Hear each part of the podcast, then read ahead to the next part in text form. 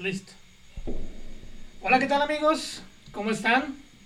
Bienvenidos a nuestro primer capítulo de nuestro podcast Filosofando en las Rocas. Me presento, mi nombre es Joctan Monreal y me encuentro con mi compañero y querido amigo César. César, ¿cómo estás? Muy bien, aquí echándole, viendo qué va a pasar con este podcast, este proyectito que traemos entre manos. Esperemos que les guste y pues a darle. ¿Qué podemos hablar de el día de hoy? El día de hoy, bueno, pues el día de hoy tenemos un tema bien interesante. Varios temas, de hecho, que este, hemos estado preparando para ustedes, para que también compartan qué piensan, qué, qué tipo de, de experiencias pudieran tener también con estas situaciones que vamos a plantearles ahorita. Por ejemplo, primer tema. Mi querido César, ¿qué crees que pasaría si una vez eh, puesto todos nosotros la vacuna, eh, todos nos convirtiéramos en, zombies. ¿Qué crees que pasaría? Eh, probablemente es un tema que ya hemos más o menos hablado, que de hecho causa un poquito de, de risa, porque realmente pues lo que yo comentaba decía, si ahorita pasa el momento de que ahorita se nos, los, los, ancianos se mueran y se vuelvan zombies, pues no había tanto pedo, ¿no? Porque es gente mayor y pues la gente nos podríamos sobrevivir los jóvenes y todo sin pedos, matamos a los ancianos, ¿no? Pero suena un poquito... Escucha bastante cruel. Sí, sí, pero pues es hipotéticamente, o sea, no sabemos si va a pasar lo de los zombies, pero pues hipotéticamente podríamos defendernos entre ellos. Supuesto, yo estoy diciendo porque somos más jóvenes y fuertes, ¿no? ¿Tú qué opinas? Sí, que no sabemos, ¿eh? no sabemos realmente a qué nos estamos enfrentando ahora con esta vacuna que bueno, no, no soy mucho de teorías de conspiración, pero eh, hay muchos que dicen que la vacuna está diseñada por, por los grandes, los grandes empresarios como Jeff Bezos, como Elon Musk, que hay, una, hay un detrás de todo esto que más que ayudar a la gente busca también mantenernos controlados, mantenernos eh, pues en nuestro en esa burbuja, ¿no? Que, que tratan de mantenernos para no salirnos del rebaño. No sé, no sé realmente qué pasaría.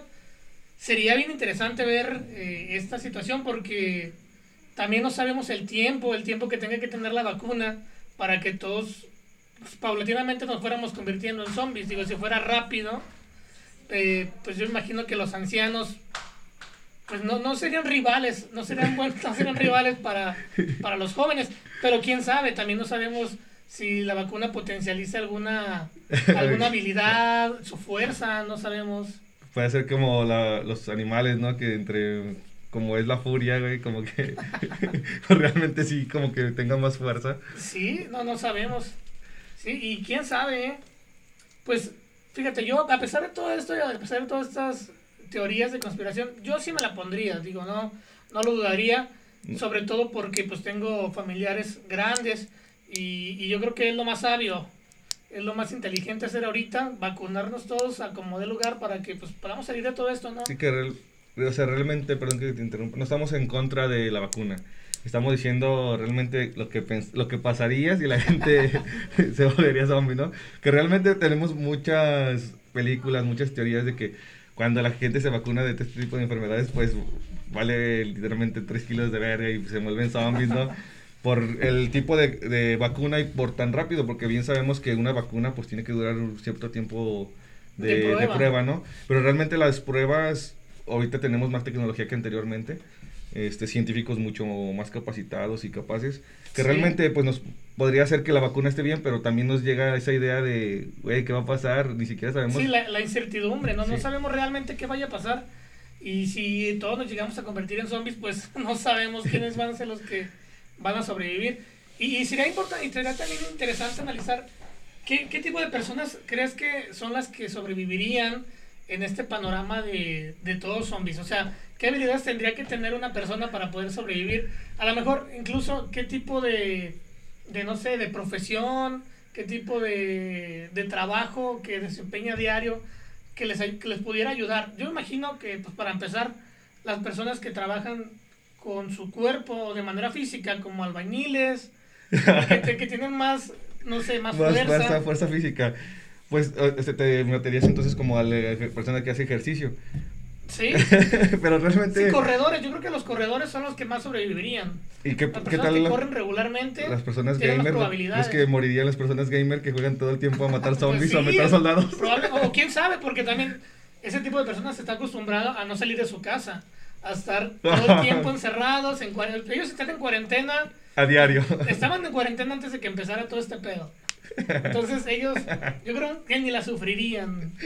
Bueno, pues tal vez sí, pero a lo mejor también porque parte de. Si salen, güey, pues es parte de la mayoría, sin juzgar, puede ser que estén obesos, ¿no? O sea, porque no hacen Sí, pues realmente el ser gamer no te garantiza un buen estado físico ni, ni emocional. O al menos que vivas de ello, pues, te das medio tiempo de vivir de ello y otro tiempo para hacer ejercicio, pero, Pero no. viéndonos a la realidad, al menos, el- no sé, yo siento que en los hombres es, es menos, es menos la cantidad de hombres que están en buena condición Siendo gamer. siendo gamer. Bueno, que ya nos metimos a otro tema, ¿verdad? ¿sí? Pero Pero bueno, eh, ¿qué, ¿qué tipo de profesiones crees que son las que ayudarían a las personas o las que tienen más probabilidades yo creo que estoy, estoy un poquito de acuerdo contigo que es las personas que llevan una vida saludable. ¿Por qué? Porque pues para correr necesitas estar bien, ¿no?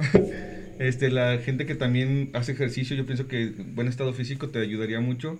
Hasta para moverte o matar a alguien necesitas tener fuerza, ¿no? Sí. Eh, o sea, porque como lo decías anteriormente, puede ser que la, este, no sabemos cómo se maneja un zombie, a lo mejor tenga un pinche más fuerza que nosotros. Y si tienes un buen estado físico y buen, buen Estado cuerpo, no sé. psicológico, incluso yo creo también las personas que trabajan con, bueno, viendo muertes diario, como los que trabajan en funerarias, los, las personas que, los policías, que tienen más sangre fría O para ver- noción para matar a alguien, ¿no? Sí, sí, que tienen esa, que no se tientan tanto al corazón a la hora de tomar un arma y disparar. Porque la persona promedio, pues no, no está acostumbrada a ver cadáveres diario. Y hay profesiones en las que sí tienen que ver cadáveres precisamente y que a lo mejor este tema psicológico no les afectaría. O, o sea, te meterías como que a la gente que mata por dinero, mata por hacer una delincuencia. ¿A los sicarios? sí. Pues Bueno, quién sabe. Esa Fíjate, gente no fíjate, meterme en salimos temas de esos- A lo mejor sicarios. también ¿no? los sicarios tienen más porque tienen armas para empezar. O sea, Y son están armados ¿no? tienen sangre fría y tienen un chingo de cocaína que también los hace hacer cosas a la Ay, mujer, y cocaína. energía, al power. O sea, ya, ya droga, recién. Eh, para empezar, ya está desmonetizada esta mierda, ¿no?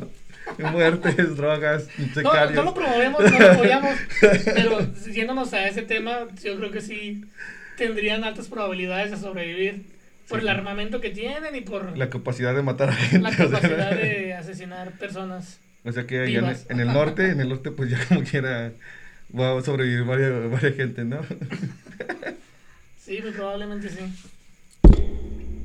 A ver, ¿qué